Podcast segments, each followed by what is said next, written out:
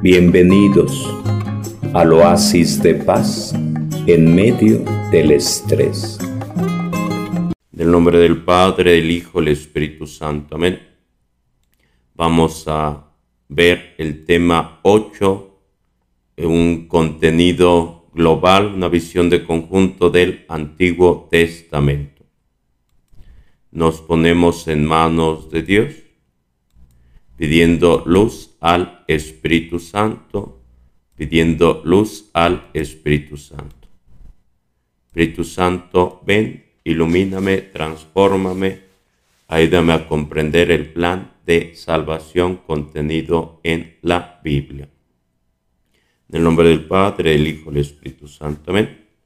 Vamos a ver una visión de conjunto del Antiguo Testamento vamos a ver una visión de conjunto del Antiguo Testamento como primer momento y haremos también la visión de conjunto del Nuevo Testamento, pero nos centramos en el Antiguo Testamento.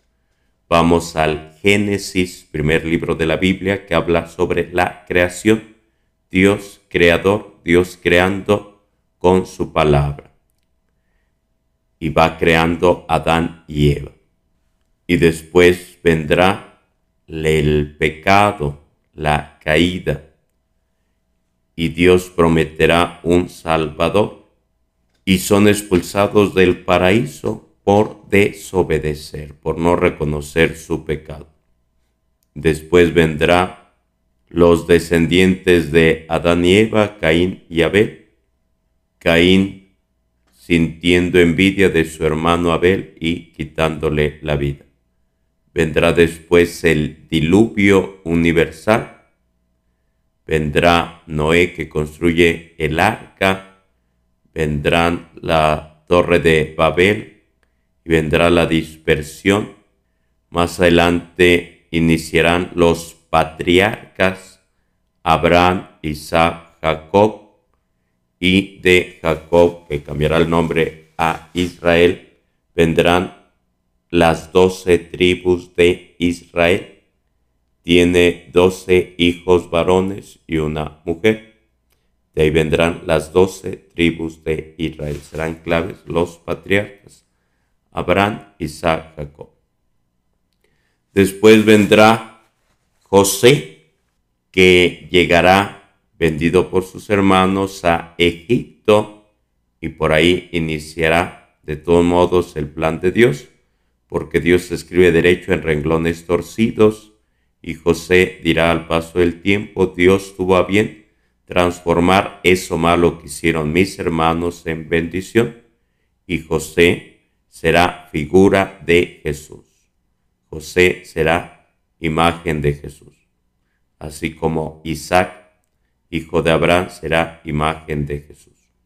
Y vendrá el éxodo con Moisés, elegido por Dios en la zarza ardiendo para liberar a su pueblo. Y Dios le dice, quiero que liberes a mi pueblo para que me adore en libertad. Y remarco eso, quiero que me adoren en libertad. Pero caminarán cuarenta años hacia la tierra prometida porque no saben ser libres, son esclavos. Han tardado siglos en esclavitud y se rebelarán contra Dios y en el desierto tendrán que encontrarse con Dios con las tablas de la ley y quien concluye la misión será Josué, a quien Dios le dice, así como estuve con Moisés, voy a estar contigo, pero tienes que ser valiente, esfuérzate, conquistarás la tierra prometida que mana leche y miel. Y así lo hará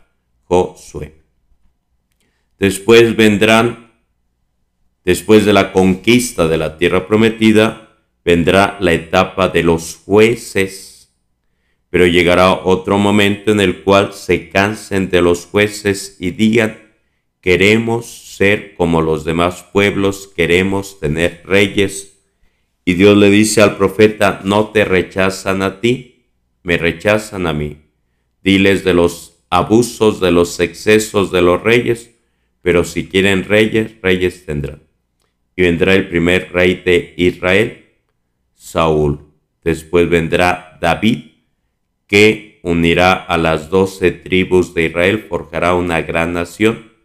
Después vendrá Salomón, que se destaca por pedir a Dios sabiduría para gobernar su pueblo, pero después con Salomón vendrá la división, reino del norte, reino del sur. No le sirvió toda la sabiduría porque fue pervirtiendo su corazón, teniendo muchas mujeres, sobre todo, que fueron adorando a otros dioses y esa fue su ruina, su perdición del rey Salomón.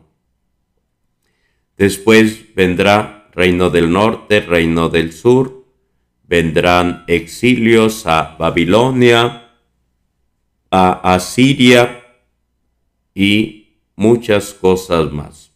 Y más adelante vendrá el retorno, la reconstrucción de Jerusalén, la reconstrucción del templo que había erigido el rey Salomón, construido el rey Salomón. Y después vendrá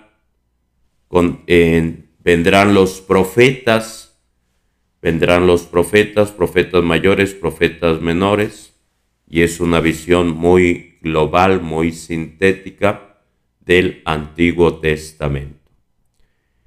Hay un momento en el cual el rey David plantea construir una casa para Dios, un templo, pero Dios le dice a través del profeta, ¿quién eres tú para construirme una casa? siendo así que las nubes son como un tapete donde pongo mis pies, más bien yo te voy a construir una herencia, un reinado que no tendrá fin. Y ahí Dios promete a un Salvador que será Jesús. Y ya en torno al Nuevo Testamento nos encontraremos a Jesús, que nace de María Virgen por obra del Espíritu Santo, y Jesús llama a doce apóstoles para en ellos fundar el nuevo pueblo de Dios y los enviará por el mundo entero. Y en el Nuevo Testamento nos encontramos la pasión, muerte, resurrección de Jesús, pero sobre todo el envío misionero. Vendrán hechos de los apóstoles o lo que algunos llaman el quinto evangelio porque narra la presencia del Espíritu Santo. Vendrán las misiones, vendrán los escritos de Pablo, las cartas apostólicas, el nacimiento de la iglesia, el concilio de Jerusalén y concluirá la Biblia con el libro del Apocalipsis o la revelación y al final de ese libro se va expresando, ven Señor Jesús, no tardes, Maranata. Entonces, vemos una visión de conjunto muy sintética de la Biblia, Antiguo y Nuevo Testamento. Primer libro de la Biblia, Génesis, la creación, el centro de la Biblia, Cristo Jesús, contenido en los cuatro evangelios. Y al final, nos encontramos el libro del Apocalipsis, donde sí se hablan de desgracias, de cosas feas, pero sobre todo Dios tiene la última palabra. Dios tiene la última palabra. Y la Biblia contiene la historia de la salvación.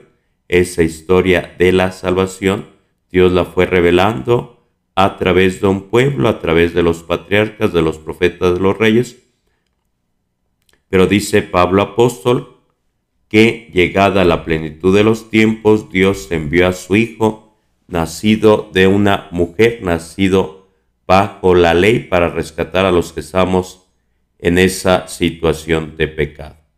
Porque dice el rey David, el Salmo 50, pecador me concibió mi madre, lávame, purifícame, transfórmame, dame un nuevo corazón. Adán y Eva pecaron y cuando desobedeciendo a Dios y cuando Dios pregunta a Adán dónde están, ellos escondidos no reconoce su falta, sino que Adán dice, la mujer que me diste es la culpable. Y Adán le echa la culpa a Dios, le echa la culpa a la mujer. Y Eva no se queda atrás y dice, la serpiente me engañó, el demonio me engañó. Adán y Eva, nuestros tatarabuelos, no reconocen sus pecados y son expulsados del paraíso. Al paso del tiempo, el rey David peca, metiéndose con una mujer casada, mandando a la guerra al marido Urias el hitita, que fallece y se arrepiente de sus pecados, escribiendo el Salmo 50, pecador me concibió mi madre, lávame, purifícame, transfórmame. Y Dios lo mantiene en el reino. Pero vendrá la desgracia con su hijo Salomón, donde vendrá la división reino del norte, reino del sur, y de en esa línea vendrá Jesús, vendrá Jesús y el Evangelio nos dirá los nombres de hombres y mujeres del árbol genealógico de Cristo Jesús. Hoy concluimos esta visión de conjunto del Antiguo Testamento pero sobre todo de, la Biblia, una visión muy, muy sintética para darnos una idea. Estamos en el tema 8, una visión de conjunto del Antiguo Testamento y ampliando también Nuevo Testamento. Historia de la salvación. Damos gracias a Dios. En nombre del Padre, el Hijo, el Espíritu Santo. Padre bondadoso, te damos gracias por permitirnos estar en este curso de Biblia hoy en estos días ya, gracias a Dios, en Internet, para que más y más personas puedan encontrarse con el Dios de Abraham, de Isaac, de Jacob, a través de Cristo Jesús, que envía a sus discípulos por todo el mundo, porque dice, prediquen la buena nueva, hagan discípulos míos y bauticen en el nombre del Padre, del Hijo y del Espíritu Santo. Que tengas bonita noche. Soy Padre Alfredo Ramírez Cerón, impartiendo este curso de Biblia, impartiendo este curso de Biblia. Bienvenidos al oasis de paz en medio del estrés.